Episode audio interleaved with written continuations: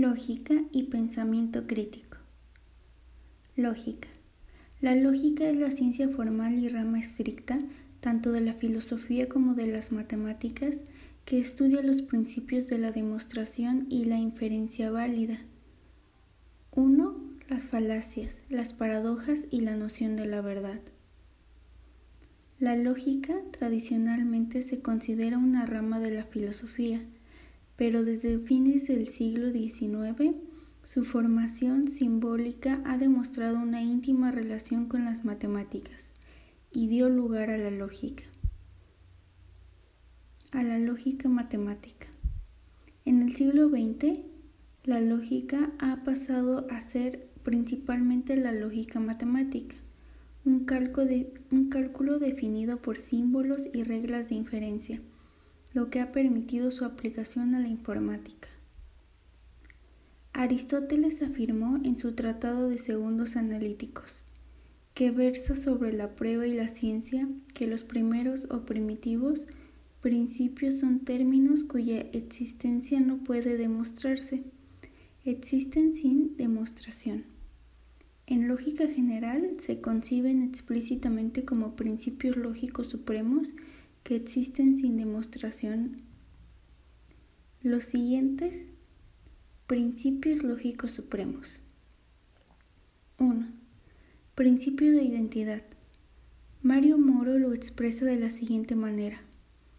Todo sujeto puede ser predicado de sí mismo. Eduardo Calla Maínez lo formula así. El juicio que afirma la identidad de un objeto consigo mismo es necesariamente verdadero.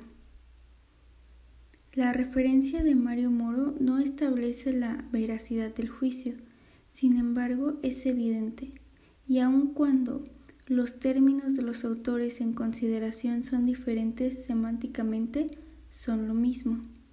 Solamente algunos filósofos aluden a la idealidad del principio de identidad pervigracia.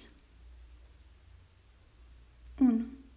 Luis Alberto Padilla, quien sostiene que ningún proceso o concepto puede ser considerado como absolutamente idéntico a sí mismo, es decir, como absolutamente consciente en medio de la mutabilidad de los demás. 2. Antonio González, quien en uso de la lógica simbólica expresa. En un sistema formal, hay que presuponer siempre que P, flecha, P,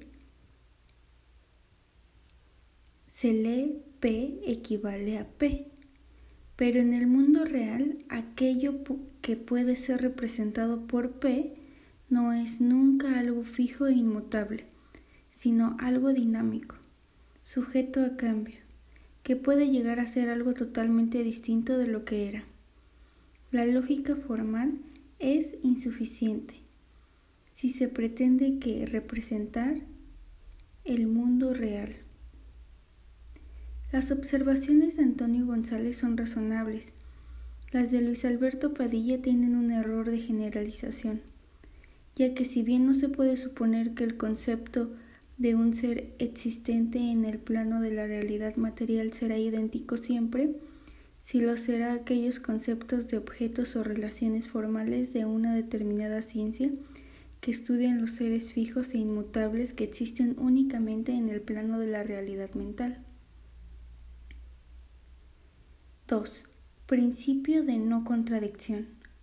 Mario Moro determina que este principio consiste en dos juicios, de los cuales uno afirma lo que el otro niega no pueden ser simultáneamente verdaderos.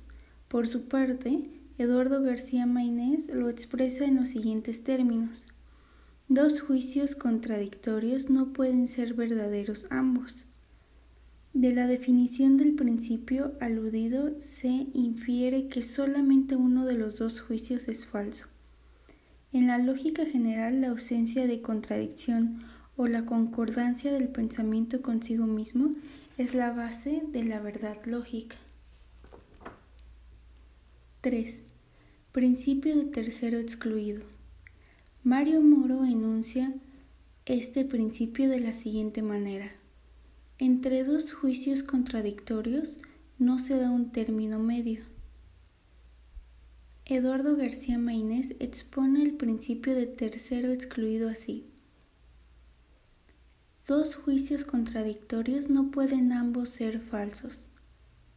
Las definiciones relacionadas se complementan porque la primera explicante indica lo que la segunda rinde implícitamente.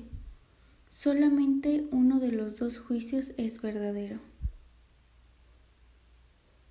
4. Principio de razón suficiente. Este principio, según Mario Moro, fue enunciado por primera vez por Leibniz y estudiado a fondo por la Schopenhauer, y lo enuncia así. Todo ser tiene en sí mismo o fuera de sí la razón de ser. La formulación anterior corresponde a una perspectiva, ontológica hablando del ser. Eduardo García Mainés, que también lo estudia, lo expresa de la siguiente manera desde la perspectiva lógica. Todo juicio, para ser verdadero, ha menester de un fundamento suficiente. Este principio también ha sido objeto de observaciones por algunos filósofos, Francisco Romero y Eugenio Pucciarelli citados por Luis Alberto Padilla, afirman que el principio lógico de razón suficiente no es por completo un principio lógico, se refiere demasiado concretamente a la verdad del juicio para que lo sea, y el problema de la verdad es genoseológico y lógico.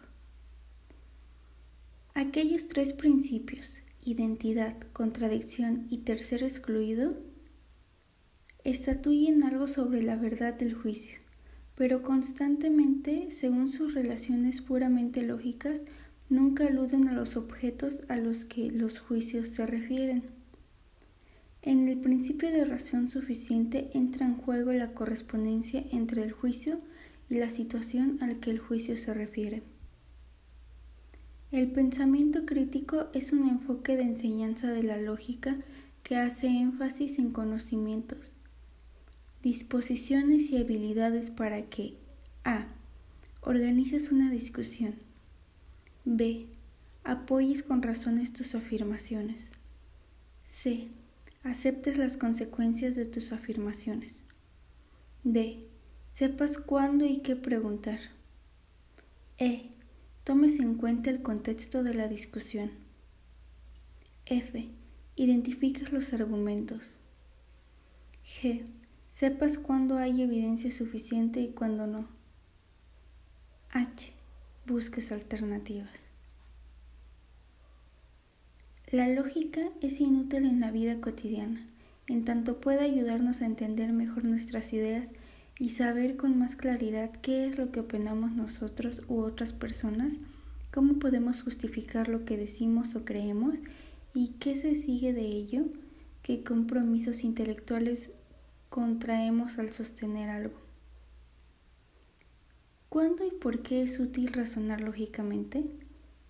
Nuestro entorno nos satura de información, de todo tipo de discursos, y no hay garantía de que nuestro pensamiento sea infalible a la hora de procesarla correctamente. Por ello es importante desarrollar nuestra capacidad de razonar correctamente respecto a la publicidad, los medios masivos de comunicación y la información obtenida en Internet, por ejemplo, asimismo podemos propiciar actitudes y habilidades de pensamiento lógico aplicado para adquirir o perfeccionar nuestra capacidad de analizar y dominar la creciente información que nos llega. El pensamiento crítico puede ser visto como un conjunto de habilidades en acción entre las que podemos destacar de las siguientes. Una perspectiva crítica. Atención cuidadosa del lenguaje. Habilidad para tratar con ambigüedades. Y vaguedad. Identificación de la fuerza o debilidad de los argumentos. Una mirada cuidadosa a las evidencias que se ofrecen. Habilidad para identificar conclusiones, para abstraer el hilo conductor de las argumentaciones.